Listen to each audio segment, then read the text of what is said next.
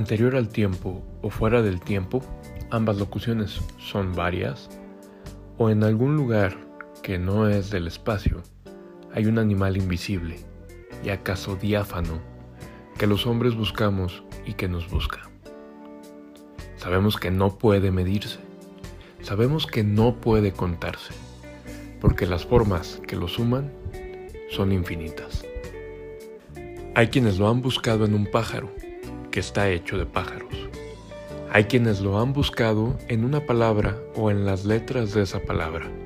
Hay quienes lo han buscado y lo buscan en un libro anterior al árabe en que fue escrito. Y aún a todas las cosas, hay quien lo busca en la sentencia soy el que soy. Como las formas universales de la escolástica o los arquetipos de Whitehead, suele descender fugazmente.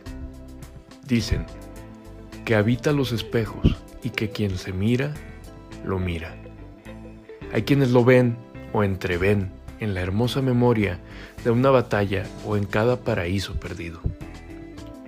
Se conjetura que su sangre late en tu sangre, que todos los seres lo engendran y fueron engendrados por él, y que basta invertir una clepsidra para medir su eternidad. Acecha en los crepúsculos de Turner, en la mirada de una mujer, en la antigua cadencia del hexámetro, en la ignorante aurora, en la luna del horizonte o de la metáfora. Nos elude de segundo en segundo. La sentencia del romano se gasta. Las noches roen el mármol.